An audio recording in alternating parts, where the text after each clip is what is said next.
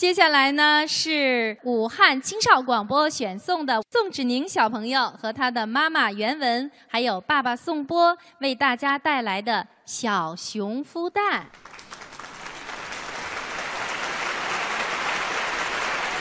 天鹅妈妈在湖边的巢中孵蛋，小熊阿雷躲在芦苇丛里，悄悄地看着它们。阿雷也想孵蛋，于是他一路小跑回了家。妈妈，妈妈，我怎样才能下蛋呢？熊直接生小熊，不下蛋。没有蛋，那我在巢里放什么呢？熊住在洞里，不用做巢。阿雷还是想孵蛋，他想，说不定能借到一个蛋呢。他跑下山，来到湖边，哗啦哗啦淌着水，去跟天鹅妈妈借蛋。可是他刚一靠近，天妈妈就尖叫起来。阿雷吓得往后一躲，扑通，他一屁股坐进水里。阿雷爬起来，甩掉身上的水，咕叽咕叽地走回岸上。我没想伤害他的蛋呀，我会像他一样好好照顾蛋的。阿雷走进树林，忽然他看见树林里躺着一个闪光的蛋，一个棕色的小蛋。可是谁在这儿孵它呢？没有谁躲在树后，阿雷心里亮起了希望。他喊了几声：“有人吗？这是谁的蛋呀？”没人回答。阿雷高兴地叫起来：“啊，风中全是花香，幸福把它团团围住。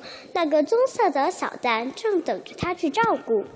我要给你做一个漂亮的巢。”阿雷捧着蛋来到湖边，用树枝和苔藓做了一个巢，把蛋放了进去。他小心翼翼地坐了上去，噼里啪啦，巢散架了。阿雷坐在了又冷又湿的泥地上。哦，你没事吧，我的蛋？阿雷在泥里摸索着，轻轻地把蛋扒了出来。我要给你做一个更温暖的巢。阿雷捧着蛋来到一块洒满阳光的空地上。用绿草和鲜花做了一个巢，把蛋放了进去。他非常非常小心地坐了上去。吱吱吱，来了一只松鼠。谁也别想吃我的蛋！熊不会孵蛋。我这只熊就会孵蛋。